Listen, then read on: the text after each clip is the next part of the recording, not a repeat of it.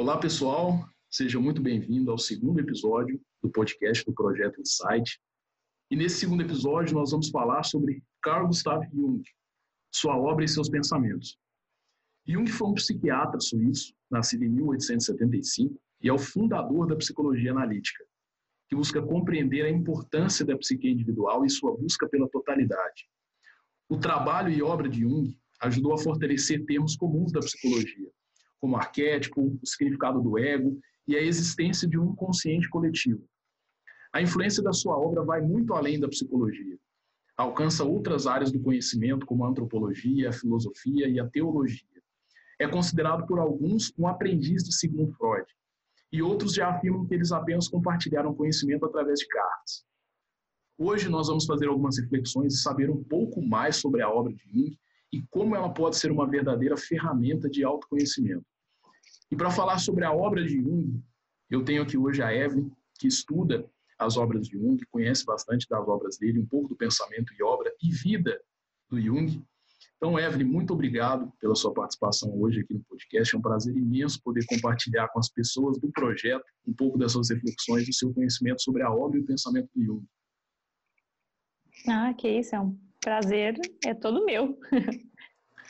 Evelyn, para iniciarmos aqui, eu gostaria que você falasse um pouco sobre a sua trajetória de estudo sobre o Jung e tudo que envolve a obra dele, como você chegou até essas obras, onde que tudo, tudo começou na sua vida. Tudo sempre começa com uma, crise, né? Tudo sempre Sim. começa com crise.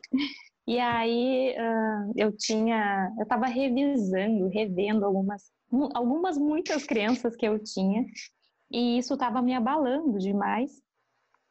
E, e, nessa busca de tentar entender o que estava acontecendo e também fazendo faculdade de psicologia, que eu fiz faculdade de psicologia durante um tempo, eu tive contato com Jung na, na faculdade mesmo, em teorias da personalidade. Ele é, ele é pouco visto nas faculdades. Né?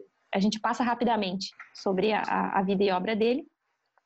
Depois eu tive contato com ele de novo no, na minha formação de coaching, porque a minha a minha mentora ela trazia alguns conceitos que o Jung aplicava, né, na, na, na, na vida e com os clientes dele. E aí Uh, depois disso, quando a poeira tinha baixado um pouco, eu já tinha começado a estabelecer e entender o que estava acontecendo comigo, eu fui lendo e estudando novamente a obra dele e sobre mitologia e que é grande grande parte da obra dele é estudar sobre a mitologia, né? Eu fui eu percebi que vivi um arquétipo. Foi foi o estalo assim, foi quando eu pensei, tá, mas um pouquinho. Se eu tô vivendo um arquétipo, onde é que eu estou? Onde eu fico nessa história? Né? Quem, se eu, se, se eu vivi esse arquétipo, quem viveu em mim? Quem foi? Sim. E aí a grande a grande virada de chave foi quando eu li as deusas e a mulher. E vi um, uma história ali, vi algumas histórias ali que se simbolicamente eu fosse refletir, né, durante a minha jornada, minha vida, eu vivi episódios iguais, iguais, aquilo que era arquetipo eu comecei a, a, a investigar e aquilo tudo começou a fazer muito sentido para mim, muito sentido, e como aquilo explicava muita coisa sobre o que eu passei, aí eu me afundei, eu me afundei completamente na obra dele. É claro que uh, eu não li exatamente todos os livros, eu li alguns principais, e, e é demorado, e também eu vou lendo os autores periféricos, né? Mas isso não é não é de uma hora para outra que tu vai conseguir ler a obra do Jung inteira, né? E, e eu sou muito curiosa, muito curiosa. Então, uma coisa. Aí o Jung fala de alguém aqui, eu já vou para aquela pessoa. Ai, mas o que, que esse cara falou? Mas o que, que eu não sei o que falou? E assim eu vou indo. Mas o início foi basicamente, basicamente esse, assim, foi por causa da crise.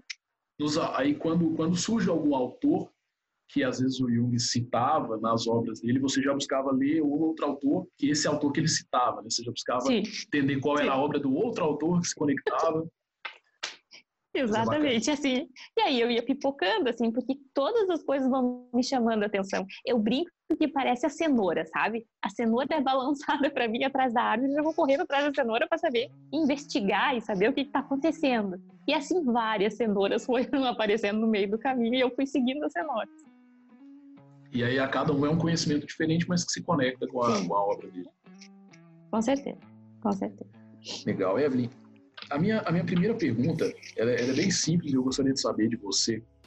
Na sua visão e na sua experiência de estudo das obras de Jung, qual a contribuição prática os estudos da obra dele trouxeram para você e que você acredita que possa trazer para a vida de alguém? Contribuição prática, que é aplicável na vida, como você fez algum ou outro conhecimento dele que você trouxe para sua vida. Sim. De prática mesmo, é a interpretação dos, dos sonhos, dos próprios sonhos, né? É tu anotar, acompanhar os teus sonhos, começar a anotar, porque ali vão uh, o inconsciente, né, que é o que a gente trabalha, que o Jung trabalha, né? Uh, o inconsciente vai te dando registros, vai te trazendo símbolos através dos sonhos. Muitas vezes eles parecem corriqueiros, outras vezes não. Outras vezes são sonhos que eles são extremamente simbólicos e ali aparecem imagens universais, imagens arquetípicas. Ou seja, quando o teu inconsciente começa a se comunicar contigo dessa maneira, é porque algo existe ali da tua própria história, de ti mesmo, para te saber que, que história é a tua, porque cada um tem a sua história. Nesse caso, então, os sonhos eles seriam uma espécie de, de linguagem do inconsciente, então, assim, para passar uma mensagem. Sim. Exatamente. A linguagem do inconsciente ela é, ela é feita através dos símbolos, né? Os, o, não os signos, né? Não, não os signos. Eu quero dizer, não uma, por exemplo, vamos de, vamos falar sobre uma, uma placa de pare, né? Não é isso. O símbolo é algo que, que ele é vivo, que, que ele, ele carrega em si uma função, uma energia, e ela pode ser ampliada. Então, a linguagem do inconsciente para conversar contigo, ela não vai ser falada, mas ela vai ser simbolicamente expressa para ti através da imaginação também e através dos teus sonhos.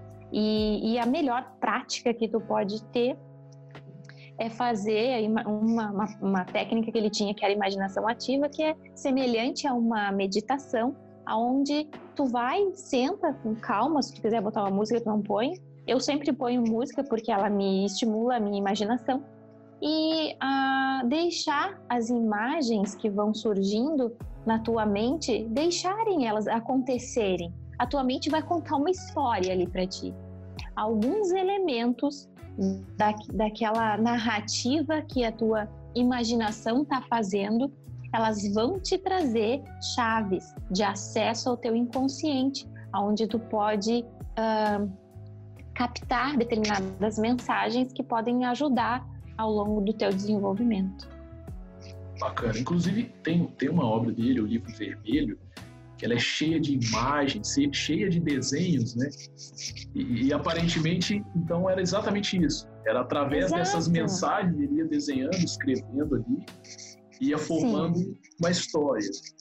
Não só ele, Sim, não eram não, não só imagens, mas ele, ele tinha muitos diálogos.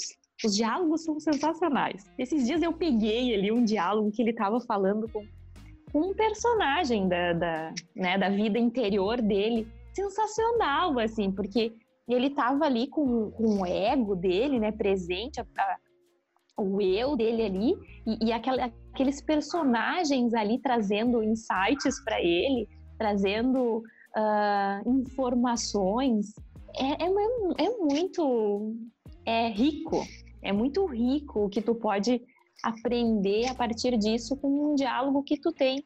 E, e são diálogos internos que a gente faz todos os dias, só que acontece que a gente não para para um minuto de silêncio e entender o que, que passa pelos nossos pensamentos, né? Para se Às permitir, vezes, sim, né, esses momentos. Para se permitir, exato.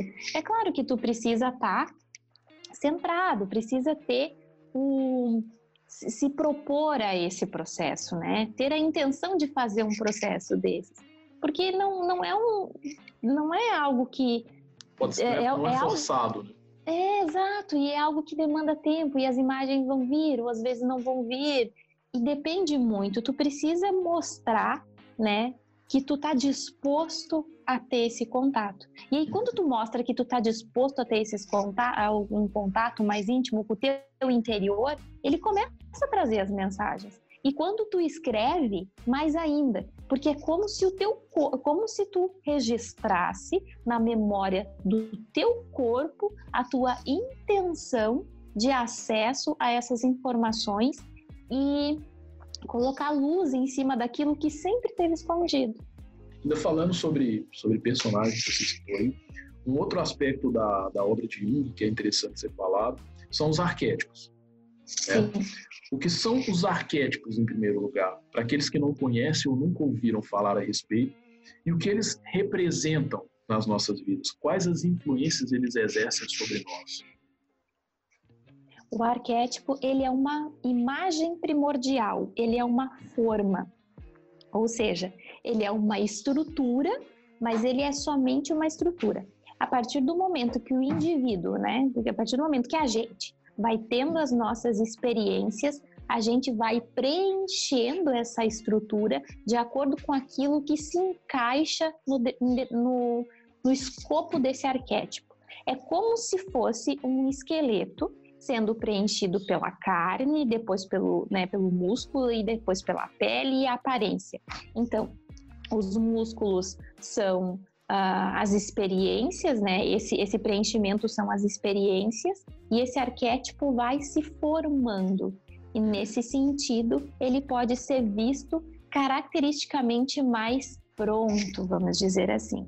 E aí, para te dar um exemplo, uh, mais claro nesse sentido, como é que o arquétipo funciona, vamos pensar na imagem do leão, que é um símbolo né, universal que todo mundo conhece, que ele Sim. traduz né, força e individualidade, né, porque ele é o rei. Então, muito, algumas pessoas vão ser uh, direcionadas a a esse símbolo, elas vão, esse símbolo vai chamar a atenção delas por algum tipo de emoção, por algo que, que desperte nelas um profundo sentimento. Vamos dizer que tu se conecta com, com essa imagem do leão, né? O que, que esse leão quer trazer para ti? O que, que essa imagem de leão é sempre uma comunicação. O que, que essa imagem? O que, que tu tá precisando? É, é possível que tu precise uh, se individuar, por exemplo se afastar da, das tuas crenças ou daquilo que tu está inserido e, e se tornar separado, né? Mas para isso tu precisa ter força. Então tu se torna separado da onde tu está, olha aquilo de outra perspectiva e tu retorna, mas retorna como como como si mesmo, retorna como com as tuas características que nesse processo tu buscou. O símbolo é isso, ele vai fazer com que tu descubra, que tu entenda partes tuas que tu ainda não tinha investigado, que tu ainda não tinha explorado. Então ele te traz esse, esse aspecto vivo. E, e, e os arquétipos eles já são meio que eles permeiam, né? Durante a vida, eles permeiam com o passar do tempo.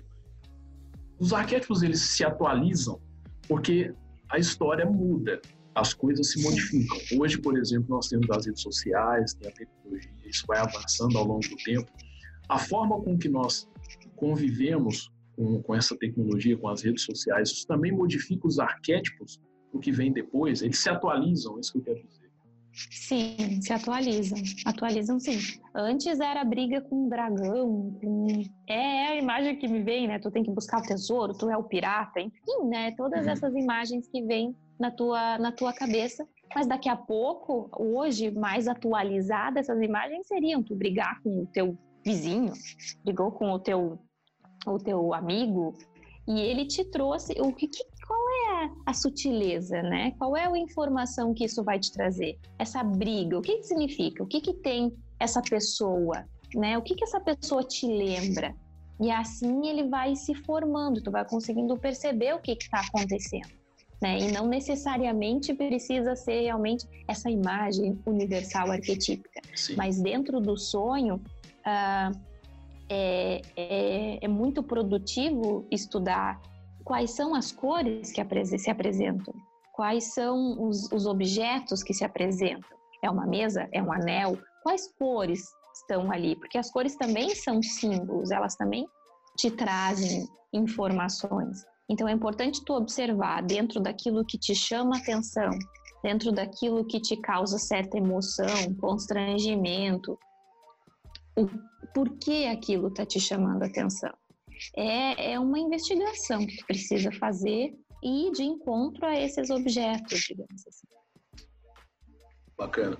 Existe um arquétipo em especial que eu gostaria que você falasse um pouco, que é o arquétipo do herói, conectando até aos nossos dias de hoje, o nosso cotidiano. Você vê essa conexão do dia a dia com a jornada do herói, o que o Jung passava é, por sendo a jornada do herói desse arquétipo? Sem dúvida, sem dúvida. Todo dia a gente levanta e tem os nossos desafios, né? A gente precisa enfrentar os nossos dragões, né? Ver o que que tu tá, uh, quais são as tuas sombras, o que que tipo de relacionamento ou relação que tu tem com iniciando na tua família aqui, com teu pai, com a tua mãe, daqui a pouco tu vai pro teu trabalho, teu chefe, ou tua colega de trabalho, ou alguém que tu não consegue conviver, ou alguém que tu convive muito bem. O que que é isso? É a tua jornada, né? Não é mais com dragões e cavalos e, e fadas, mas sim a vida real, concreta, diária. É, é aqui que se estabelece esse, essa riqueza toda. Então, não é um simples, uma simples discussão com determinada pessoa na rua. Não, é o, ou com o teu chefe, enfim. É o que está acontecendo ali, que elemento teu ali tu não está conseguindo enxergar. Porque a nossa briga sempre ela é interna. Quando tu resolve os teus conflitos internos, eles param de aparecer na rua. Eles param de aparecer no teu trabalho, ou com a tua mãe, com o teu pai, porque tu aceitou esse conflito e entendeu que não é um conflito do outro, é o teu. E que tu não é uma pessoa, um, uma pessoa só separada. Existem vários aspectos dentro de ti que querem também se, uh, se apresentar. Né? E tu precisa ter esse convívio com eles. Então, é nesse sentido né, que, que tu faz diariamente a tua jornada. E todo dia é uma jornada, né? Se tu pensar no sol, todo dia o sol faz a mesma jornada. É a mesma coisa, né? Tu, tu nasce, vive o teu dia e morre de noite, digamos assim, para outro dia renascer e viver uma nova jornada. Como um ciclo é. mesmo, né? Como é um ciclo. É um ciclo, exatamente. Legal. Existe também no, no pensamento do Jung os termos Yin e Yang. Né? Essa dualidade que ela é presente, ela é presente muito no taoísmo também. E esses dois espectros do ser, é, eu queria que você falasse um pouco a respeito disso. O que o Jung diz a esse respeito sobre essa dualidade? O que seria essa dualidade para ele? O Yin e Yang são princípios, né? São o Yin princípio feminino, o Yang princípio masculino. Essa articulação entre esses dois princípios, essas duas forças, elas formam o tal e essas duas forças elas são opostas e complementares. Ou seja, a articulação dessas duas forças vão, vão formar o tal, e o tal é a completude, é o uno.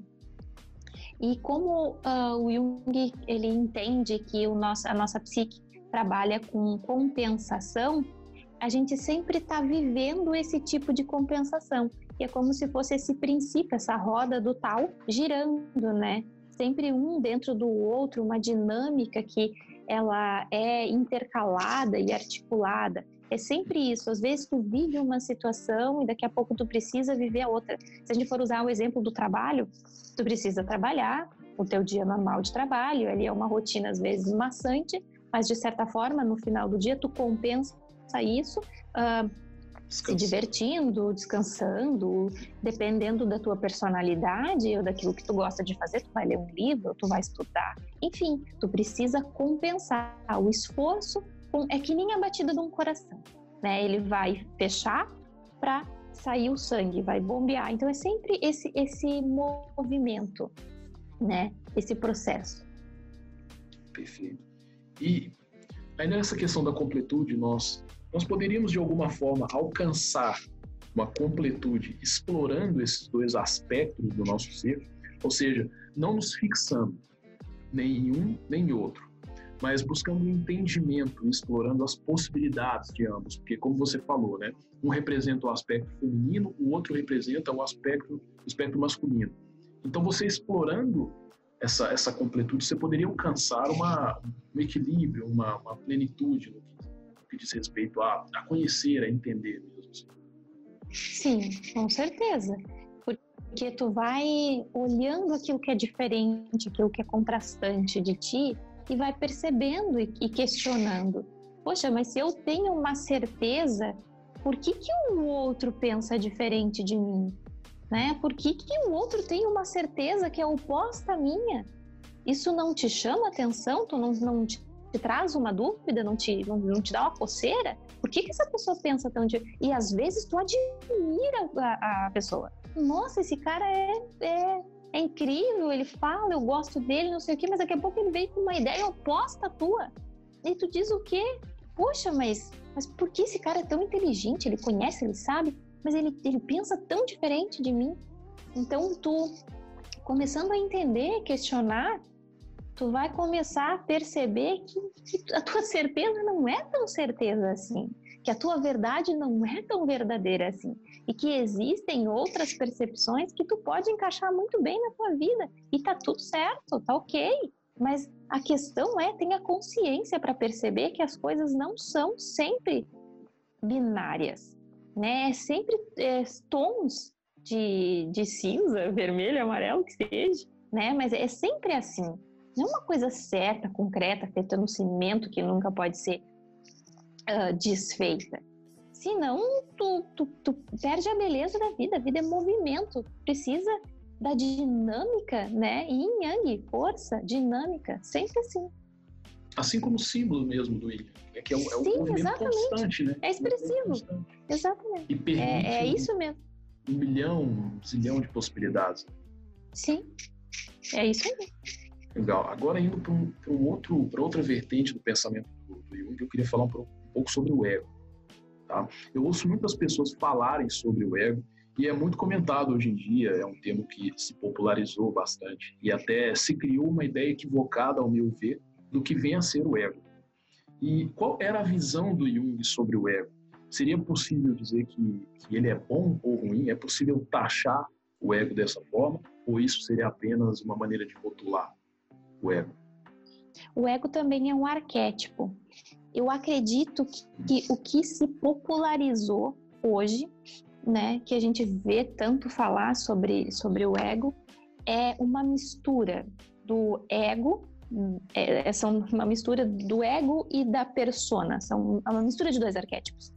O ego seria o eu, no sentido do Jung, né, na visão dele, o eu, a, a identificação de constância da nossa personalidade. É o uhum. nosso eu que dá sentido de permanência, de constância.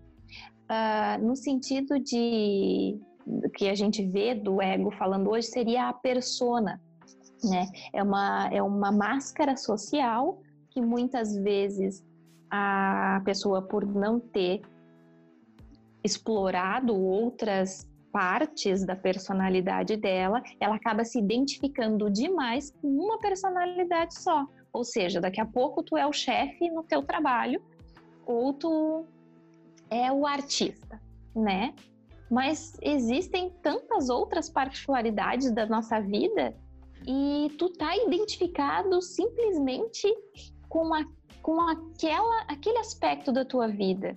E aí tu começa a encher demais e, e começa a se apoderar demais sobre os conteúdos desse, desse arquétipo e ele vai uh, se tornando o teu eu, ao invés de o teu eu ser o consciente que consegue fazer o contato entre todas essas partes que tu tem.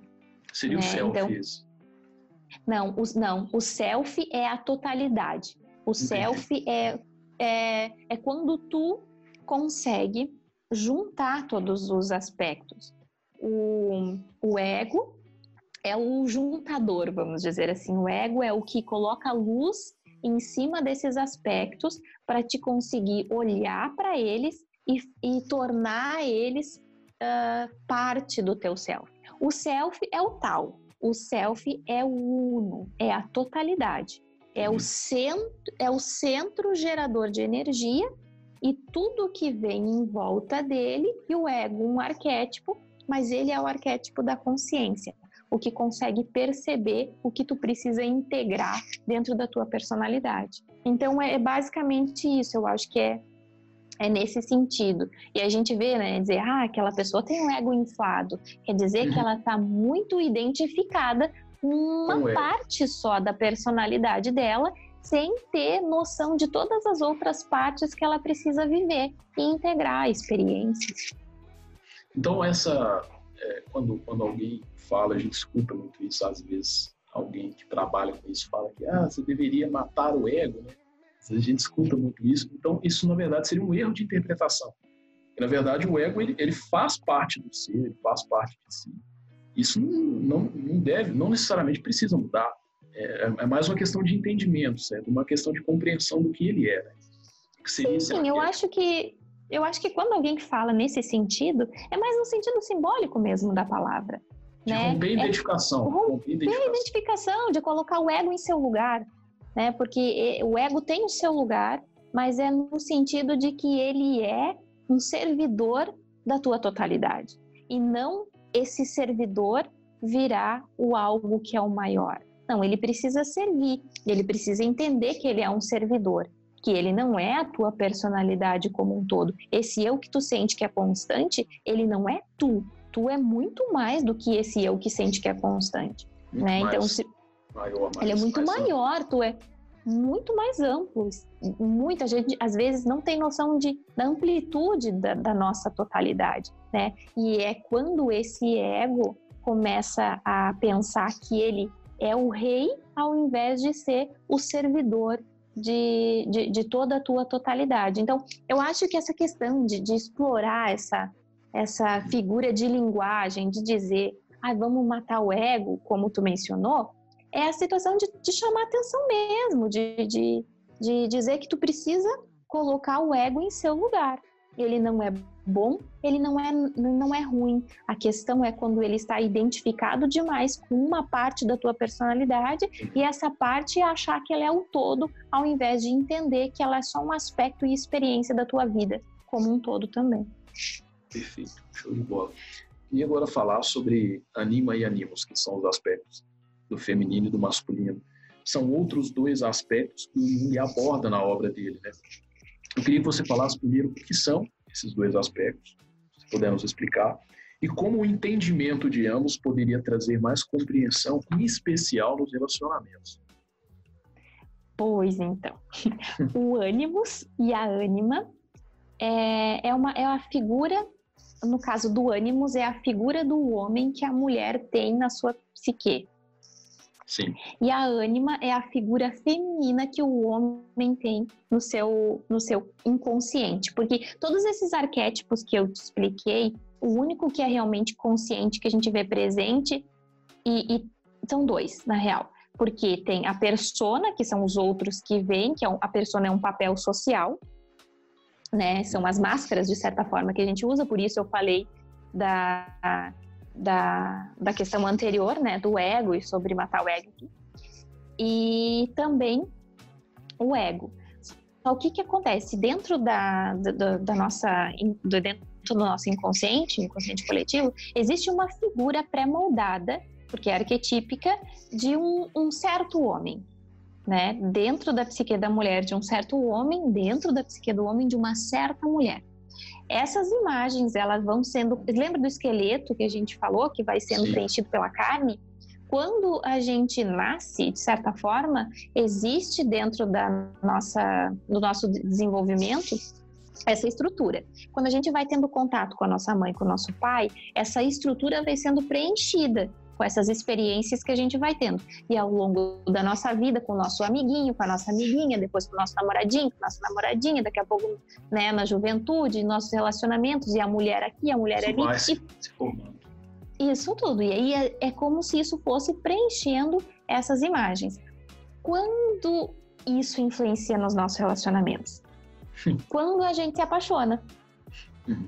Quando a gente se apaixona, é, são essas imagens que elas são projetadas, porque tu já tem dentro de ti, né, essa imagem de mulher ideal, essa imagem de homem ideal. Então tu projeta nessa pessoa. É claro que essa pessoa precisa ter alguns aspectos que são semelhantes, porque senão não, não, não tem gancho, não, né? Não tem conexão. Não encaixa. Isso, não tem conexão. Mas o que que acontece? Existe um gancho só e tu já traz a tua imagem arquetípica total para aquela pessoa. Então tu acaba projetando toda aquele aquela figura na, no teu relacionamento e aí tu passa a acreditar que o teu relacionamento é com aquela imagem arquetípica e não com aquela pessoa que está por trás desse dessa máscara, vamos dizer assim, que tu colocou na frente dessa pessoa. Então tu te relaciona nesse estado de apaixonamento, tu acaba te relacionando muito mais com essa figura interior do que propriamente com o teu parceiro ou parceira. Então, e o que então, que é... nesse caso, então nós, na verdade, a gente se relaciona com uma projeção do que há internamente em nós, ou seja, a mulher ela possui uma imagem do que é o homem dentro dela, esse aspecto do arquétipo masculino, e o homem possui o arquétipo feminino, essa imagem da mulher ideal para ele. E aí a gente projeta, nessa, nesse, nesse período de, de paixão, a gente projetaria na outra pessoa essa imagem da mulher ou do homem ideal. Exatamente, exatamente. E aí, quando isso vai durar mais ou menos dois anos, porque é o tempo de envolvimento dessa emoção. Depois disso, acontece o seguinte. Aí a pessoa começa a dizer, não é, mas, mas tu, tá, tu tá mudando? Tu não era assim, né? Tu, tu, tu tá fazendo uns negócios que tu não fazia antes. Na real, ele sempre fez, só que tu sempre se relacionou com outra pessoa, né? Não foi com a pessoa que estava ali contigo. Então, realmente, tu mudou. E aí começa a aparecer aquele negócio assim, poxa, mas mas então, então, então é ruim, então eu não tô curtindo, então não é não bem vou assim, não é bem assim. Então não é bem assim, então se os dois, né, tiveram, tiverem a consciência desses dois aspectos, eles vão conseguir ter uma noção maior de, do que está acontecendo ali. E se eles realmente estiverem dispostos a ter um relacionamento, eles vão precisar aprender a conviver com essa projeção, porque ela não sai diretamente, tu não, não arranca a máscara de vez, tu vai entendendo, porque a partir do momento que tu vai te relacionando com outra pessoa, a outra pessoa vai se relacionando contigo e é, é, é as duas figuras, é como se fosse tu, vocês dois de carne e osso, tipo, né, num determinado ambiente e em cima duas outras pessoas uh, uh, né, fumaças, enfim, sei lá, e se relacionando também. E é uma simbiose isso. Então, nesse sentido, os dois precisam estar um pouquinho conscientes do, do que imagem é essa que eu projeto. Quem é essa mulher que eu não sabia que existia? Né? Então, a partir disso, tu começa esse, esse movimento de investigação para tentar entender quem, quem é essa figura que tu descobriu agora e que tu nem sabia que tinha e começa a entender como é que ela influencia no teu relacionamento, porque ela vai, porque tu já tem uma imagem ideal, né?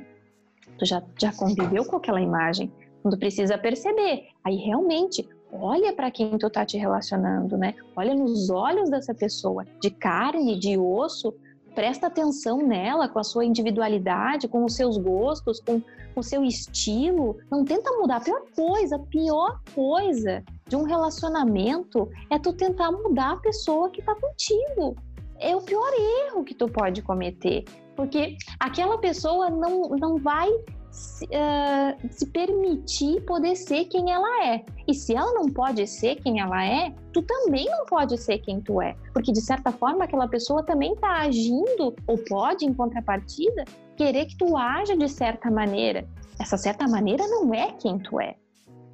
Mas para isso precisa se ter consciência que tu tá fazendo uma projeção e que tu precisa aos poucos ir retirando esse parceiro ideal e não, não, não precisa negar esse parceiro, não é o objetivo aqui. Viva a tua vida, né, dentro da tua imaginação com, com esse aspecto teu, é um aspecto teu. É aí que tu começa a descobrir a beleza das coisas, a tu, tua vida interior. Mas hum, hum, deixa ele lá dentro dessa transcendência, dentro desse lugar. E aqui, na, na concretude da vida, na realidade da vida, tu vive com esse teu parceiro de carne e osso, né? Olha nos olhos dele, sente o que ele está sentindo naquele momento, percebe ele. Poxa, é, é quando alguém nos olha, é, é tão mais bonito, é tão é, é, é, tocante, é profundo. Quando alguém te olha de verdade, tu não tem explicação para te dizer o, o, sentido de presença que existe entre um ser humano, dois seres humanos se olhando realmente sentindo carne, sentindo osso, sentindo ali a presença do outro. Essa, então, a verdadeira, a, verdadeira conexão que há no relacionamento é quando se rompe com esse parceiro ideal e se passa a conhecer a pessoa de fato como ela é, então, né? Assim, porque a pessoa ela tem os defeitos, as qualidades, os jeitos, os trejeitos dela, a história dela, para que você possa conhecer a pessoa que você se relaciona por inteiro, completo, é só rompendo com esse, com esse ideal, com, essa, com esse relacionamento ideal, com esse outro ideal que você tem na cabeça. Exatamente, mas para isso tu precisa conhecer que ideal é esse, né? Precisa conhecer que figura é essa. Mas sim, é muito mais saudável, o teu relacionamento vai ser nutrido de uma forma que tu não tem noção, porque ele realmente é nutrido dessa forma, e tu vai estabelecer um novo relacionamento, vai criar um novo vínculo com aquela pessoa, sendo que tu começa a entender que cada, cada parte tem o seu lugar e a sua beleza. Né? O real é aqui, no concreto, é as coisas da vida, é a vivência diária, é aquilo que tu precisa articular dentro dessa vida. Outra coisa é a tua narrativa com os teus aspectos interiores, com aquilo que tu precisa lidar com os teus fantasmas e dragões e buscar o grau, enfim, toda essa história que a gente já vê na mitologia. Mas assim, com certeza, quando tu começa a ter consciência desses aspectos, o teu relacionamento, ele, ele, tu, é, tu te acalma na real. Tu, tu, tu começa a entrar pro teu centro, tu começa a perceber realmente, e, e é claro que é necessário muita coragem porque no outro, o outro também sempre é um espelho, né? À medida que tu projeta esse ideal em outra pessoa, tu também projeta coisas que tu não curte muito. E aí, para te reconhecer que a responsabilidade dessa projeção é tua, não é tão simples, não é tão fácil, porque quem quer reconhecer e ter responsabilidade sobre esse tipo de situação, né? Muito bom.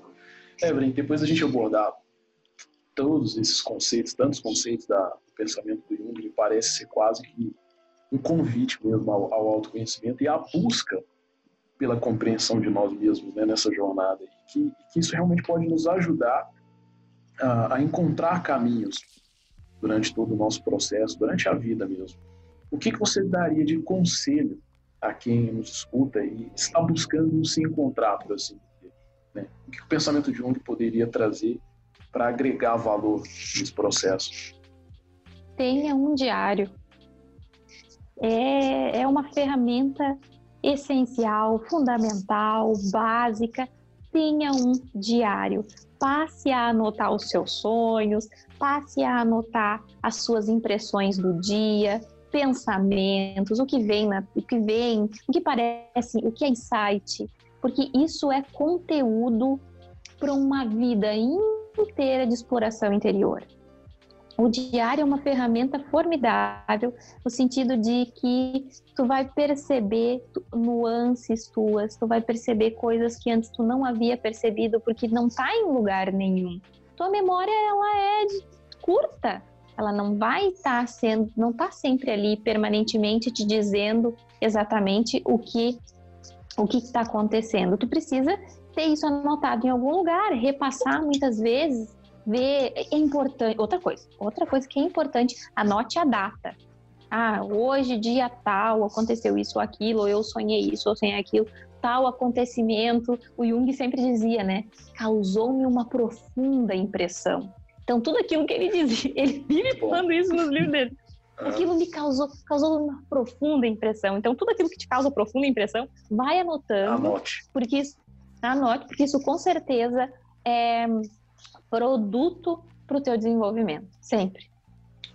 Excelente. Indo já para o final aqui da nossa entrevista, eu queria fazer um, um jogo de bate-pronto aqui, resposta rápida, um ping-pong filosófico com você. Queria saber uma inspiração para você. Ah, impossível não, não, não falar o nome de quem nos trouxe até aqui, né? Quem fez a gente se conhecer. Então, claro. o Copini realmente é uma grande inspiração, um amigo, um grande amigo. É, e ele realmente é uma inspiração para mim. É muito bom, eu recomendo, inclusive, o Copini. O canal do Copini, os conteúdos hum. dele são muito bons. Uma virtude para você? Profundidade. Eu não gosto de nada raso. Muito bom. Um autor? Machado de Assis. Ai, sério, tu descobre umas, umas coisas no Machado de Assis assim que tu. Não, esses dias eu tava lendo, não sei se é ping-pong ou pode falar mais um pouco, eu vou querer falar mais um pouco. Falar. esses, dias, esses dias eu não sei se vocês já leram o Alferes. Nossa, sim, eu acho que tá nos contos escolhidos do Machado. Pensa, uh, recomendo, recomendo, leiam o Alferes vai ser. Eu não vou dizer nada, eu não vou dizer nada porque depois vai estragar a surpresa, então leia. Sem spoiler, sem spoiler. Sem spoiler. Um livro. Mulheres que correm com os lobos. Esse livro foi um. Foi marcante. De quem é o É, livro? é muito bom. Quem, quem é o autor? É da Clarice Píncola Estes. É uma. Ela é contadora de histórias e também é formar, ela é formada, ela tem, né, o é, Jungiana. Tem a formação Jungiana. Uma boa música. Believe, do Imagine Dragons. Sei lá Legal. se falei certo aí, se não falei, tu é fala quem é. não sei pronunciar, mas eu adoro essa música, porque ela fala de dor e sofrimento. E isso é natural da vida do humano. Sim, claro. Uma frase nem tudo precisa ser revelado. Todo mundo deve cultivar um jardim secreto. Terminando filosofando, né? Filosofando. Ah, tinha que ser da minha. da Lou. Claro, sim. Evelyn, eu gostaria de te agradecer mais uma vez por participar do podcast. Foi uma honra ter você aqui no projeto e tenho certeza Imagina, que um reminho. quem nos ouve vai poder extrair um conhecimento muito valioso aí para suas vidas e a partir da obra de mim também. Então, muito obrigado. Obrigada, agradeço a todos por, por dar a oportunidade de eu poder mostrar um pouquinho da minha história, daquilo que eu curto e daquilo que eu gosto de compartilhar, porque eu acho que isso aqui é vida e todo mundo deveria ouvir. E, não a mim, mas ouvir ao Jung, que ele é muito sensacional. Com certeza. E a você que nos ouve, obrigado por estar aqui em mais esse episódio do podcast do Projeto Insight. Isso é só o começo, é só o segundo episódio. Aproveite para seguir também o projeto no Instagram, arroba Projeto Insight, e o Projeto Insight no YouTube também. Boas reflexões para você e até o próximo podcast.